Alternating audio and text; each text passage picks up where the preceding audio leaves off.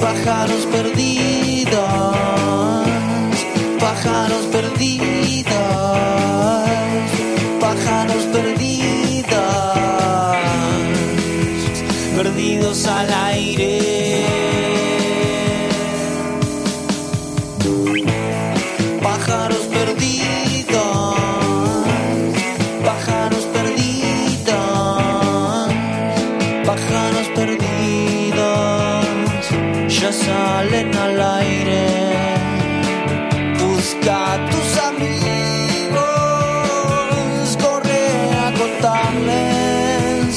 Salen al aire. Salen.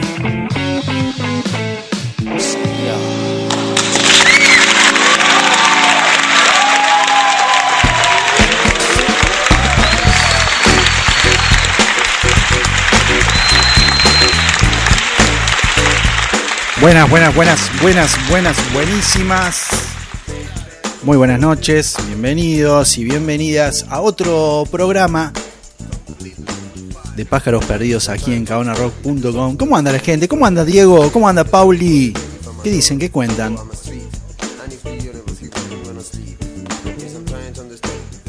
¿Cómo anda la gente? muy especial que me está haciendo compañía, que me trajo de comer, que me No me digas. alimenta, no solo, no solo el alma, sino también el corazón. Mi querida amiga Rosario. Le mandamos un saludo entonces. Le mandamos un saludo a Rosario. Este, qué bueno tener eso. Estábamos hablando justamente antes del aire. eh, qué lindo cuando te caen los amigos con comida y birra, ¿no? O con la comida.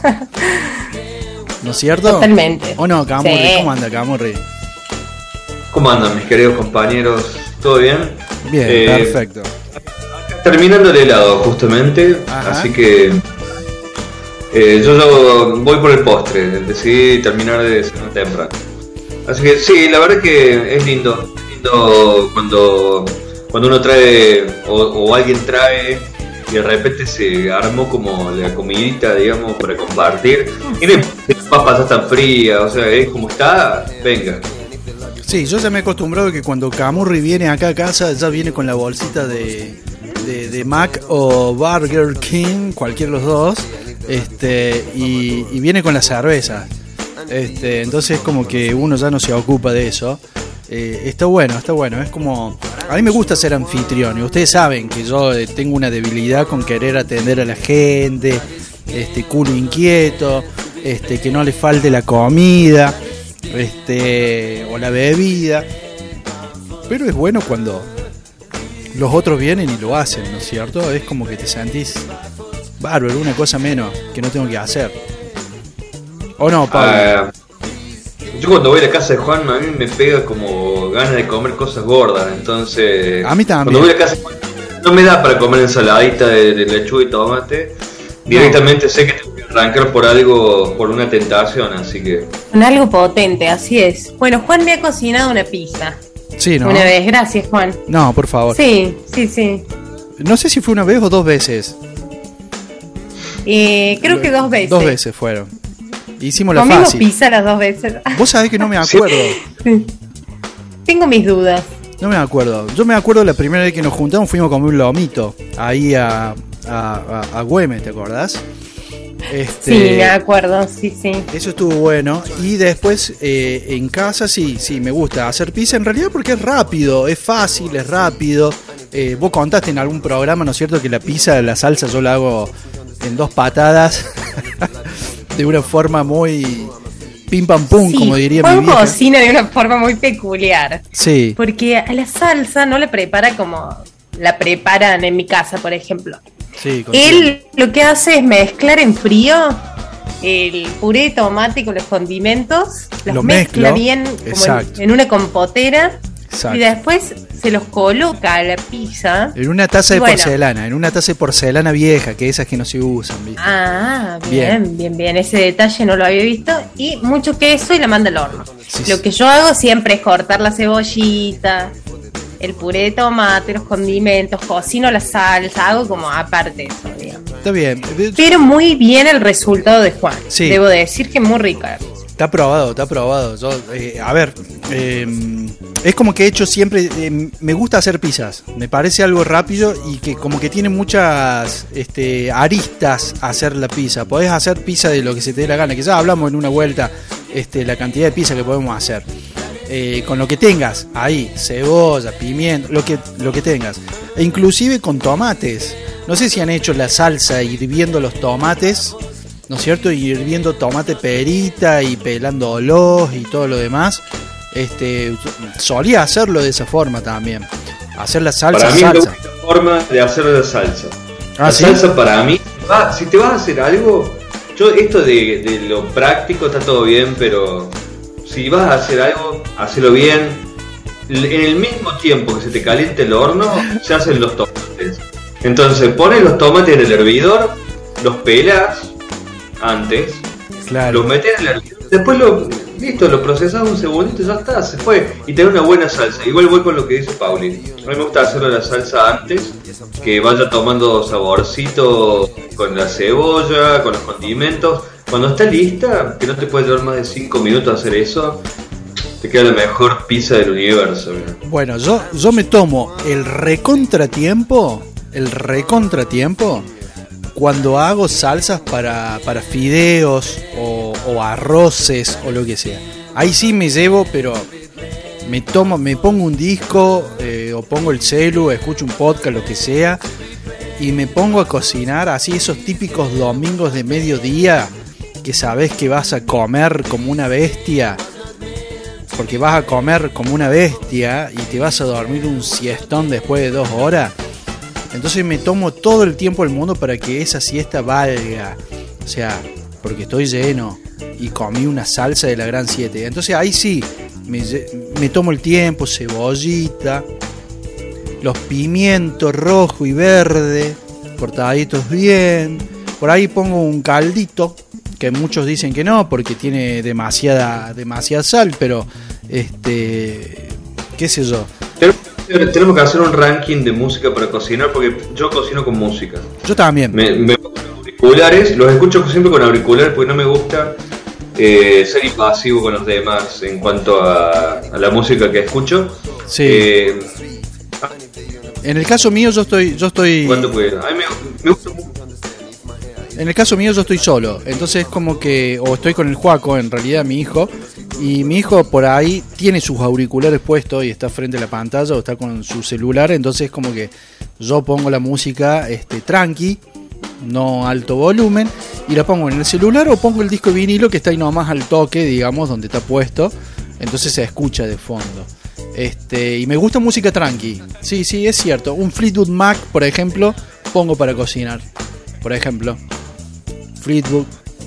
Eh, alguna banda en vivo. Me gusta escuchar recitales en vivo. Y escucho mucho podcast. Estoy escuchando mucho podcast también. Me entretiene escuchar programas que no he podido escuchar, por ejemplo. eh, o inclusive los programas nuestros. Que dicho sea de paso, para la gente que está escuchando, están en Spotify, en todas las redes sociales. Lo buscan. Está Pájaros, Pá- Pájaros Perdidos, los pueden buscar. Y, y están todas las columnas y están los programas completos en Evox, sobre todo, o en cadonarrock.com. Vayan a cadonarrock.com barra pájaros perdidos, está todo lo de pájaros perdidos que venimos haciendo, así que este me gusta, me gusta escuchar un poco de todo, digamos, me concentro y es como que avanzo. ¿Vos qué escuchás, Diaguito? No se me hubiera ocurrido escuchar Fleetwood Mac, pero tiene un par de temas que. Hay uno que se llama Buenísimo. Dreams. Sí, buenísimo. Eh, Gypsy, eh, la verdad que tiene, me gusta Fleetwood Mac, me gustan las, las voces femeninas. bueno, eh, Stevie Nicks y... Algo. Sí, sí, sí. Eh, a mí eh, me gusta mucho el hip hop. Eh, me gusta mucho el hip hop viejo también. Entonces, eh, hay veces que cuando tengo que hacer algo de ese estilo, como cocinar o limpiar o no sé, y, y voy más. No, no escucho tanto rock en esa situación. Escucho eh, un poquito de House of Pain. Me gusta House of Pain. Eh, escucho algo de rap. Eh, no sé. Puede ser que eso... eh, Pero- es un momento que busco, busco música nueva que no escucho generalmente. Ah, mira vos. pero yo quiero escuchar lo, lo, eh, qué dice Pauli. ¿Qué, qué, qué, qué haces cuando cocinas vos, Pauli? ¿Qué escuchas? ¿Qué te copa escuchar? mira, o no escuchas nada. La, la radio. Eh, Bien. me gusta poner, por ejemplo, eh, los programas de Dolina. Hermoso, la venganza será terrible. Exactamente, pongo la venganza será terrible, cocino y ceno con la venganza será terrible, es un placer realmente. Hermoso. Tener a Dolina acompañando la cena. Si no, a veces alguna playlist en YouTube, en el tele, Ajá. suele sonar o si no, silencio. Muchas veces cocino en, en absoluto silencio. Mira vos, vos sabés que el silencio yo lo he empezado a apreciar mucho. Eh, y yo creo que tiene que ver mucho con, con el paso del tiempo, ¿no? El- el- el- esos pequeños momentos, ¿no? De concentración, en el cual a veces no te das cuenta y resulta que estás en silencio hace, no sé, media hora. Y no estás ni siquiera hablando y ni siquiera estás escuchando música y estás laburando o estás concentrado haciendo algo. Este es recontra válido, banco, banco mucho el silencio. Eh, al igual que, que bueno, Dolina ni hablar. Yo tuve mi época de escuchar Dolina eh, hace ya casi 10 años aproximadamente y era como que todos los días escuchar algo diferente de Dolina. Que al día de hoy sigue sacando cosas y está subida todas en internet, así que se puede escuchar, buenísimo. Está mortal eso.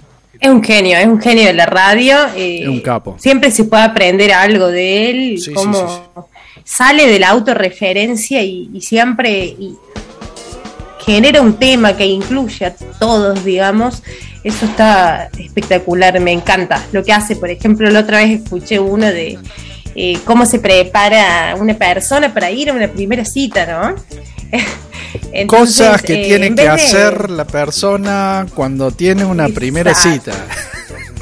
Y en vez de hablar de sus experiencias, él Sí. no, sino que toma, abarca experiencias Ajenas. culturales o de otras personas, también toma de la sociología, de, de los hábitos, digamos, eh, de la gente y, y genera, genera un debate, genera un clima sonoro espectacular. A mí lo que me gusta, Así Pauli, que- que... lo tuvimos hablando la vez pasada, inclusive, el tema de que ellos, viste, que tienen una parte en la cual este, hacen como una especie de radioteatro. Con respecto al, al- En algún momento es como que les pifie y es onda, oiga señor, ¿entendés? Y empiezan a actuar lo que están hablando. Sí, y es hermoso. sí, suena el piano y, Suena y el le piano. dan nomás. Exactamente, me encanta. Dolin es un capo, un capo. Y lo bueno es que sigue haciéndolo y que, y que sigue subiéndolo. Yo los escucho también eh, de vez en cuando, no tanto últimamente, pero eh, La Venganza está terrible, eh, será terrible, perdón. En Evox está, yo lo sigo el programa de él y todos los días sube, todos los días. Así que hay, hay siempre material para escuchar, pero a dos manos.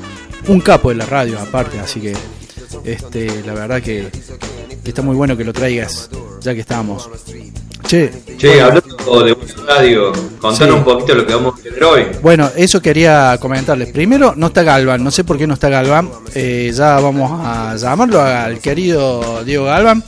Qué raro que no Buscar esté sándwich. Galván. Pues sí, pues capaz que fue a buscar sándwiches. Me parece que debe estar en esa. Una persona que está siempre conectado 40 minutos antes de que empiece el programa.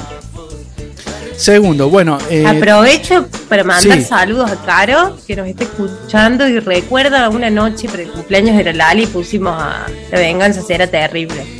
qué Creo que pusimos el de las citas también. Toma Sí, sí. vos. No es para cualquiera, ¿no? Hay que tener cierta apertura para escuchar ese tipo de radio. Que remite inclusive a la radio AM, ¿eh? Pero bueno, este, hermoso. Eh, ¿Qué más tenemos? Volviendo a lo que teníamos. Bueno, viene Pito Campos. Daniel Pito Campos, eh, el gran artista, el gran pintor eh, de acuarelas que tenemos aquí en la ciudad de Córdoba. Eh, vamos a tenerlo aquí en el Zoom conectado hablando un poquito de, de todo. Va a ser una, una charla este, distendida en la cual le vamos a preguntar de todo. De todo, de todo. Usted lo conoce, Camurri, ¿no? Personalmente. Me había Sí, dicho sí, un grande, Pito. Sí, un grande, la verdad que un gran artista, una gran persona. Así que la verdad que va a ser un placer tenerlo con nosotros hoy.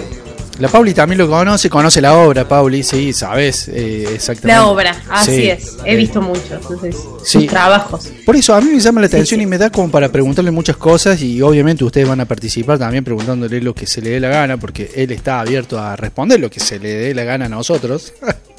Así que, este, bueno, viene Pito Campos.